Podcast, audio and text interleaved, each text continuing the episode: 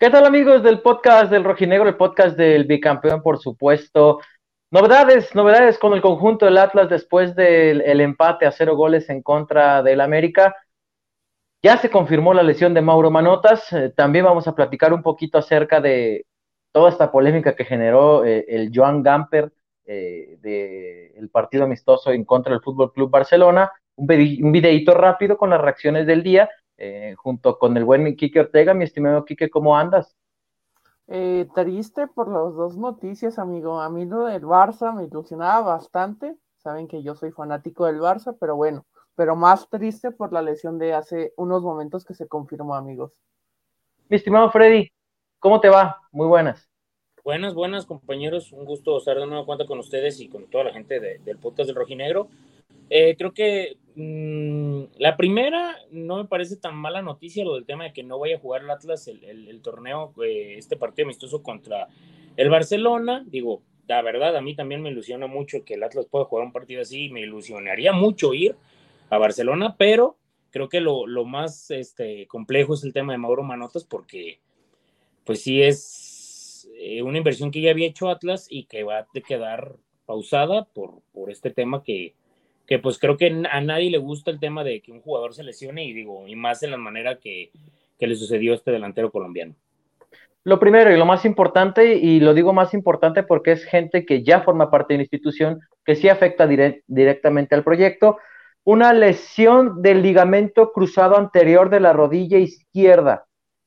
Aquí lo vemos será, en pantalla. Beto. Ahí está el comunicado, será intervenido Mauro Manotas eh, estaba la confusión por ahí porque Atlas a lo largo del comunicado no menciona si es ruptura o simplemente lesión. Pues lamentablemente sí será eh, de seis a ocho meses fuera los que estará Mauro Manotas. Qué mala suerte de verdad, porque lo de Mauro no es que no es más que mala suerte, porque es una jugada donde va, presiona, busca apretar al rival y la rodilla se le queda. Ni siquiera estamos hablando de una entrada mala leche, una entrada de tiempo de algún rival, es simplemente se resbaló por ahí y y se termina lesionando Freddy Quique, pues a tocar puertas, a tocar puertas en búsqueda de un delantero. Eh, ¿Cómo ven ustedes esta situación de, de, Mauro Manotas? Bueno, me, me, parece, Beto, que, que dentro de todo lo malo hay una parte positiva, digo, aunque parezca muy complicado decirlo de esta manera, pero que fue a, inicio de torneo y no en un momento en el que no pudieras tener opción de, de contar con otro jugador digo, así como sucedió en, digo, es, eh, fue un poco diferente, pero sí fue inicio de torneo y te cambió completamente los planes. El tema de Julio Furch, creo que es, es algo similar, pero este, el, el, asunto es de que Mauro, primero hasta, recuerdas Beto que hasta llegaste a mencionar que todavía no estaba del todo listo para, para jugar y que no iba a apostar Diego Coca por él desde un inicio, y así fue, y termina siendo el cambio y termina siendo ahí donde se lesiona. Entonces, pues imagínate, como, como mencionas, mala suerte y también cambia completamente los planes para la gente de Grupo Orlegui, porque si tenías pensado eh, cerrar ya y ya, bueno, ya no pensaban mover más el mercado, pero si tenías pensado a futuro buscar otro elemento, también con esto te cambia completamente los planes si pensabas buscar de cara a Conca Champions algún, algún elemento también de mayor renombre o como un refuerzo más importante, pues ya con esto te cambia completamente los planes a futuro, ¿no crees también, Beto y compañeros? Sí. De hecho, Quique, hoy justamente, hoy lunes, se cumple una semana de que se anunció como futbolista de Atlas.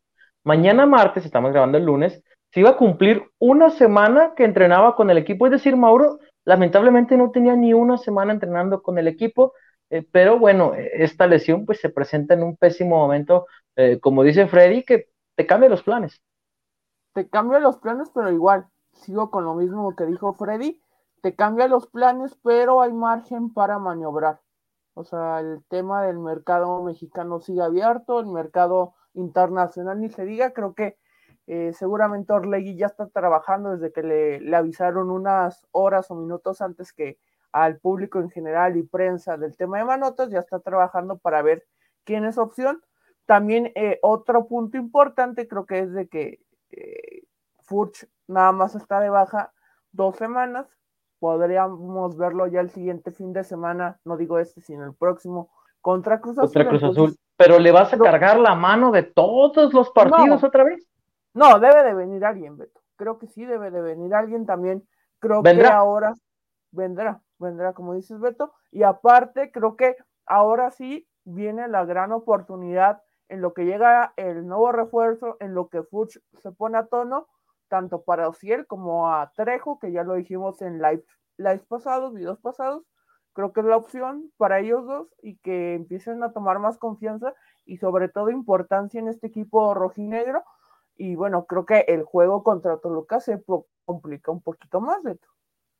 Ahora, Freddy, los últimos jugadores que llegaron con la campaña no iniciada, si de por sí no se había tenido pretemporada, ¿te acordarás Milton Caraglio? Que sí, mucho esfuerzo y se le reconocía jugar como poste, pero no marcó un solo gol. O creo que sí, uno por ahí, no me acuerdo si fue uno. Ah, no, sí marcó uno contra Cruz Azul, ¿verdad? De penal. Luca Rodríguez, eh, Gonzalo Maroni, eh, Aníbal Chalá, que apenas está encontrando su ritmo, es decir, pues tampoco es como que sea tan fácil que se adapten los nuevos jugadores que llegan sobre la marcha al Atlas. En ese sentido, pues, ¿qué podemos esperar? Si vas y buscas o si de plano mejor te quedas con lo que tienes y a ver cómo sale, porque insisto, de verdad la carga de partidos va a ser muy importante como para solamente dejársela a Julio. Sí, además, Beto, que, que si, si analizan, está siendo una, una, situación muy similar a lo que pasó el día del, del partido contra contra el equipo de, bueno, el torneo pasado, en el momento en el que no habían este, jugadores, que Julio Furch estuvo eh, ausente en el inicio, lo recuerdan, ahora este, también en el, en que, que teníamos que jugar contra León con, con jugadores como Troyano. Fue León, fue San Luis, San Luis, fue América, sí, sí, sí. Entonces, e, es una situación muy similar. Sin embargo, creo que aquí lo complejo, Beto, es para dónde vas a buscar, porque creo que de todas las opciones que sondió Grupo Orlegui para reforzarse, buscaban un delantero que fuese del medio mexicano para que tuviera ese conocimiento. Al, no al, ya elegirlo, pues obviamente te reducen más las opciones de buscar un delantero que vaya a suplir a Mauro Manotas, porque si van a buscarlo en el extranjero con el pasado reciente que tienen de Troyansky y de Maroni, pues ya terminas por, por, por pensártelo un poco más. Aquí también sería, si la, si la premisa de buscar un delantero para Julio Furch como, como suplente era que fuera del medio mexicano, quiénes están disponibles o quiénes podrían llegar considerando todo este tipo de cosas que, que tomó en cuenta la gente de inteligencia deportiva de Atlas. Eso es muy importante lo que menciona Freddy, porque a ver, tienes que ir a buscar delanteros titulares en el medio mexicano, no te va a vender nadie con el torneo iniciado. La opción B de ese delantero, no muchos te la van a querer soltar, porque justamente es la opción B de ese delantero. Tienes que ir a buscar opción B o C de algunos equipos, de, no, no digo la palabra descartes, pero sí futbolistas que no vayan a tener demasiados minutos o que no entren en planes de sus técnicos eh, para, para, tocar puertas, porque con el torneo iniciado muy pocos eh, se van a querer desprender de sus delanteros titulares y de los suplentes de esos jugadores titulares, tendrás que ir a buscar justamente un futbolista que no esté del todo de acuerdo con las condiciones para este torneo, que sí, que, que sí haya querido o que sí quiera buscar minutos en otro club y ahí está importante entonces lo que menciona Freddy. Vamos a ver, el miércoles se tenía pactada la presentación de los, de los nuevos jugadores de Atlas, eh, tanto de Mauro Manotas como de eh, y de Kel Domínguez y de Edison Flores. Eh, seguramente entonces el miércoles tendremos más detalles de cuál es el siguiente movimiento a realizar de los rojinegros del Atlas. Por lo pronto, comentar entonces ya rapidísimo, pasando a otro tema, el lo del Joan Camper, esta noticia que nos despertamos el día de hoy, que se dio a conocer mediante la gente de, de TUDN, el buen Gibran, que, le mandamos un fuerte abrazo, de la invitación del Barcelona a disputar el torneo Joan, o, la Copa Joan Camper a los rojinegros, Joan Gamper, perdón, a los rojinegros del Atlas. A ver, amigos, el partido ya está pactado el 6 de agosto. No es que el Barcelona pueda mover su fecha, nada. En la web del Barcelona ya estaba el 6 de agosto.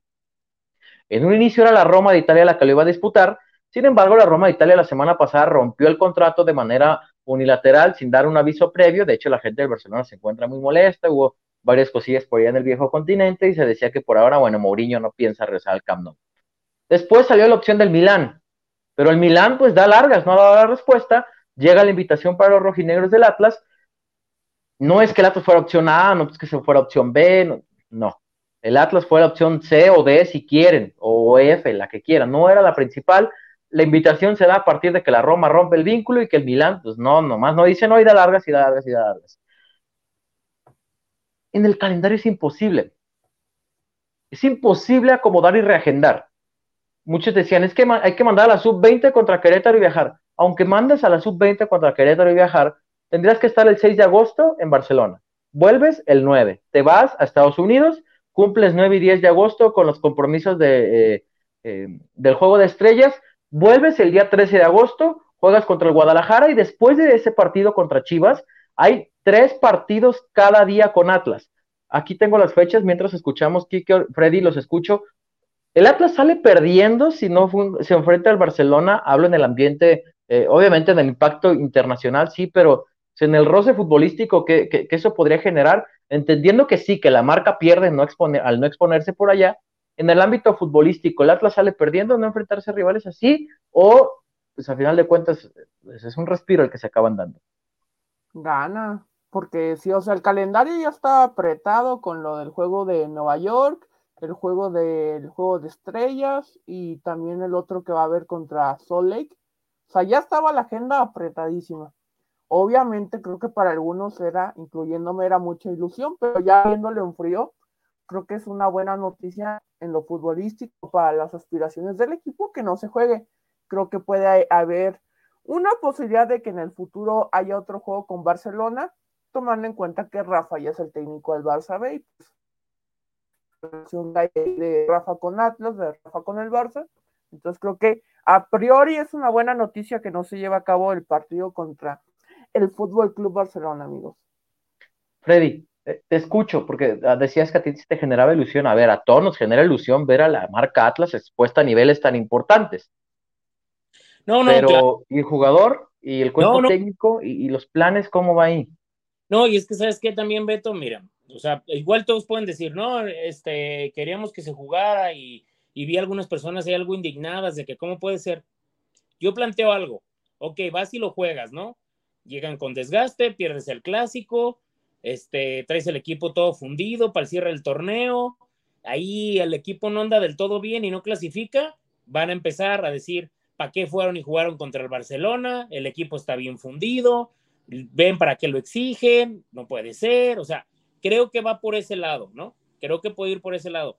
Eh, digo, ya el, tema de que el Atlas eh, eh, tenga la oportunidad de jugar ahí. Creo que también Grupo Orlegui, como son de buenos para negociar y por el tema de, de cómo saben explotar oportunidades importantes en la parte deportiva y comercial, creo que no van a, dejarles, no van a dejar escapar la oportunidad de ahí, sostenerse y, y, entablar conversaciones para que se juegue el año que viene o a futuro, Beto. Creo que esa es la, la clave, porque también a mí, a mí, además de que fue muy, muy fue un, de bote pronto la invitación. Yo les aseguro que si el Atlas hubiese tenido, si hubiese sido contemplado antes de lo que pasó con la Roma, como fue el León en su tiempo, este, la... Sin chispar, claro. Claro, el, el, planteamiento hubiera sido completamente diferente o la estructura de juegos lo hubieran tratado de acomodar y más por la manera en la que, la que Grupo Orlegui sabe manejar todo este tipo de cosas y los tiempos. Creo que fue muy, muy apresurado sin embargo, tampoco creo que es como porque se rasguen las vestiduras los, los aficionados del Atlas de que por qué no, no se dio esto, ¿no? Tampoco es como que eh, por esto el Atlas va a dejar de ser lo que es y, no, por, no, no por jugarlo también va a evolucionar a lo que es, o sea, o potenciarse más. Creo que está, está ahí y creo que es importante el hecho de que se esté volteando a ver al Atlas por lo de Rafa Márquez, por lo que sea. O sea, el que tengas este tipo de juegos y que seas considerado lo importante. Y a mí sí me queda esa espinita, Beto, compañeros, de que no se me haría nada raro de que el año que viene Atlas terminara yendo a jugar ese partido como invitado, ahora sí confirmado, y no tanto con la premisa que, o con la premura que, sucedió ahora con el, con, el tema de, de la Roma y el Milán. Datos, nada más para que la gente más o menos se haga una idea del por qué Atlas termina declinando la invitación. Además, bueno, de, que fue de última hora, el Atlas iba a tener que correr con sus gastos. Esa es otra cuestión a considerar. El Atlas iba a tener que correr con todos los gastos del viaje. Bueno, Calles Atlas el 4 de agosto. Ok, supongamos, la gente pedía que se mandara a la 20 porque le podías dar descanso. Te tienes que trasladar a España. Si no te trasladas a Querétaro para el jueves 4 de agosto, te trasladas a España para el día 6 de agosto que está pactado el juego. 9 y 10 de agosto, juego de estrellas MLS contra Liga MX los showcase y toda esta cuestión que hacen.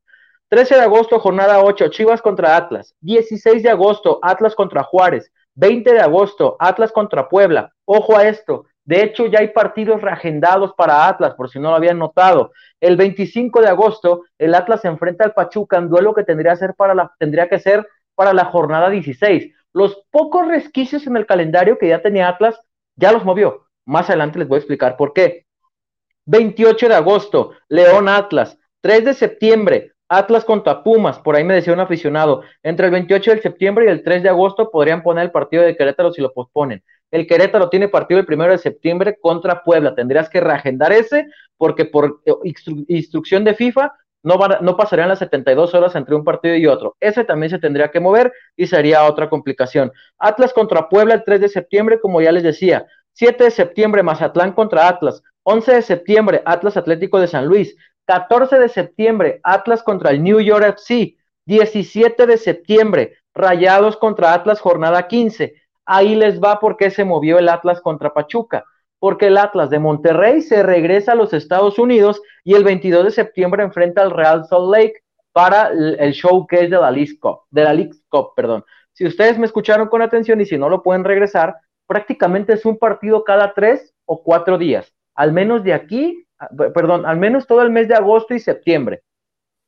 Y en septiembre, bueno, culmina la fase regular porque la liguilla está, está comenzando en el mes de octubre. Entonces era, sí, como ustedes dicen, a lo mejor arriesgar a, a la sub-20 y mandarla contra Querétaro, pero de cualquier forma el equipo tiene que hacer el viaje de México, España, España, Estados Unidos, Estados Unidos, México porque de momento son seis los que Atlas tiene convocados al juego de estrellas, más el técnico Diego Coca. Ese compromiso no lo pueden mover porque ya existe pactado, firmado, por una cifra importante millonaria, entre Liga MX y MLS. Y si no les quedó claro que la Liga MX no mueve sus compromisos pactados, el Atlas Cruz Azul, que era el campeón de campeones, inventaron una copa más para que se llevara a cabo. No lo movieron, ¿no, no Freddy?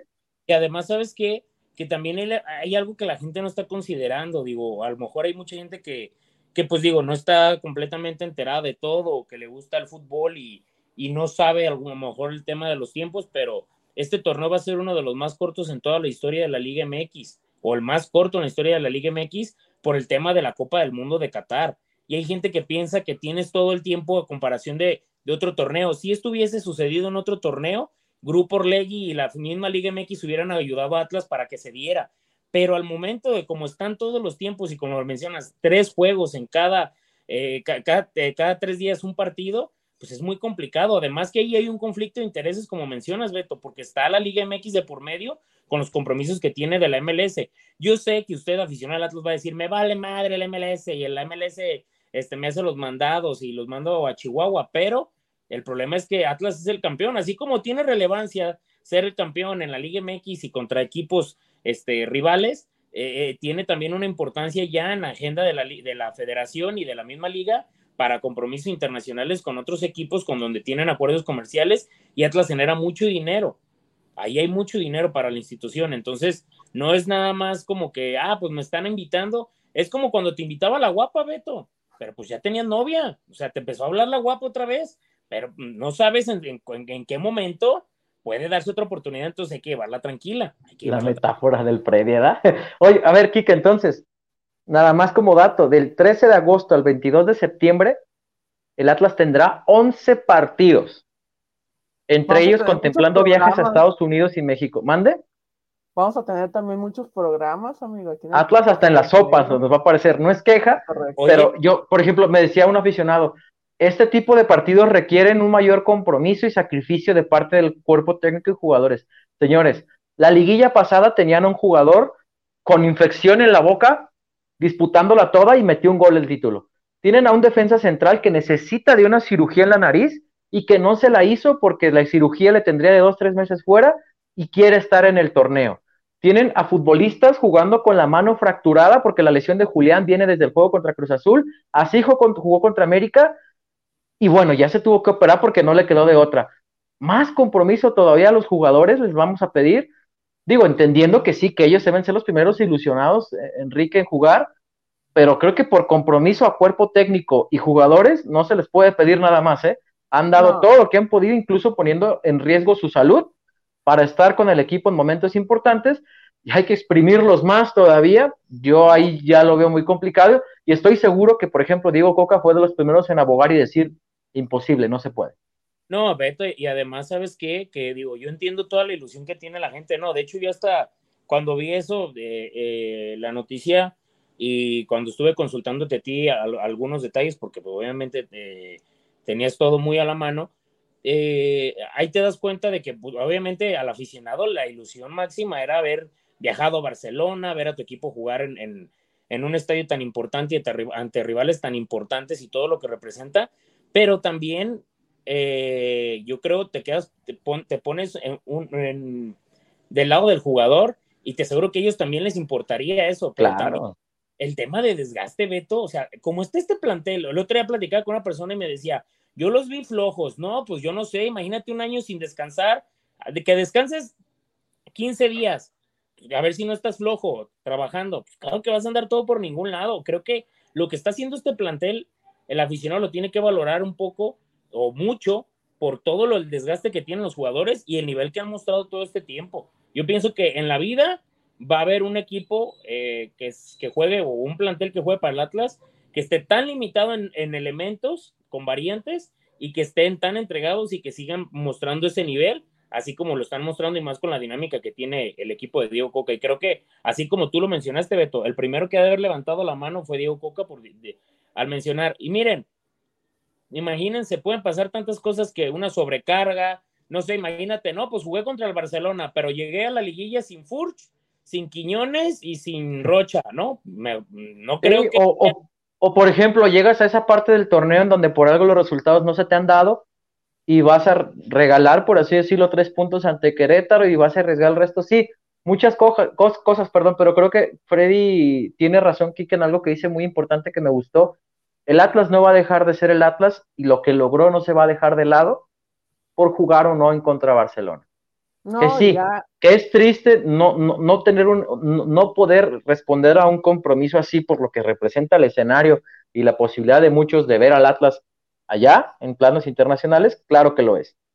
Pero que el equipo de la directiva este, están cometiendo un rotundo error al decirle que no al Atlas, yo ahí ya tengo, ah, perdón, al Barcelona, yo ahí tendría mis dudas porque no creo que fue una decisión que se tomara en media hora el decir que no. Eso seguramente, conociendo a Pepe Riestra, algo intentó mover y cuando se dieron cuenta que no fue, Barcelona, muchas gracias, ¿no? Pero, perdón, Kike, que te interrumpa, digo, yo sé que, que tenés que comentar tú, pero ¿y quién te dice, o sea, quién nos dice que a lo mejor, ¿sabes qué? Nos vamos el año que viene, ¿no? Vamos firmándolo el año que viene y Grupo Orlegui dice, pues de aquí también hacemos un amistoso contra el Sporting, ya es nuestro equipo, y nos aventamos una pretemporada en Europa, ¿no? Ya con tiempo, ya con descanso, ya con nuevos elementos de cara a la de la, la, CONCACAF. Voy ahorrando. Pues sí, imagínate, Beto, pueden hacerlo, una gira por España, ¿no? Y pues, no sé, que te enfrentas al D, por ahí le cobras lo que nunca le pagaron al Atlas por Guardado y, y Coloto, te vas contra el Sporting y ya te enfrentas al Barcelona, o sea, no sé, o puedes hacerlo contra otros equipos estando allá, igual hasta se inventan algo y se avientan una girita de tres o cuatro partidos y les aseguro que habría aficionados que lo agradecerían más a que solamente se juegue un juego aquí como está el torneo. O amarras el partido cuando viene el Barcelona a jugar a Estados Unidos el siguiente año también, o sea, creo que al final no dudo que Orlegui haya negociado por algo más a futuro contra Barcelona, ya los conocemos como cómo se maneja el Grupo Orlegui en el tema administrativo. Entonces, en tema deportivo fue la mejor decisión no jugarlo. En el tema de ilusión puede que sí le haya pegado a algunos aficionados que estaban ilusionados, pero la mejor decisión, tomando en cuenta eh, toda la ambición que tiene este equipo de seguir logrando cosas, amigos. Muy importante eso. En el tema deportivo fue la mejor decisión. En el tema aficionados y en el tema impacto internacional, pues seguramente eh, se pierde una oportunidad. Eh, digo, se pierde una oportunidad porque es algo que hace un mes no se tenía contemplado. Entonces, este, pero seguramente más puertas se abrirán. Amigos, entonces hasta aquí esta edición, este mini video, por así decirlo, del podcast del Rojinegro, con algo que dejó eh, de noticias a lo largo del día el equipo bicampeón del fútbol mexicano. Recuerden suscribirse al canal, recuerden dejar su like, si les gusta este tipo de dinámicas que estamos haciendo, dejarnos sus comentarios acá también, todo se vale. Si nos dicen ustedes que, para ustedes sí, fue un fracaso el, que no se aceptara ese juego frente al Barcelona. ¿Qué opinan de la lesión de Mauro Manotas? Déjenos acá sus comentarios. Recuerden que estaremos con más videos de este tipo. El miércoles habrá uno de la presentación de refuerzos y el viernes tendremos ya la previa de lo que será la visita al Nemesio 10 en contra del Toluca. A nombre de Enrique Ortega, de, Alfredo Olivares, José María Garrido, José Acosta, Silvio Alberto Ábalos. Nos vemos, suscríbanse y no olviden activar las campanitas. Hasta luego.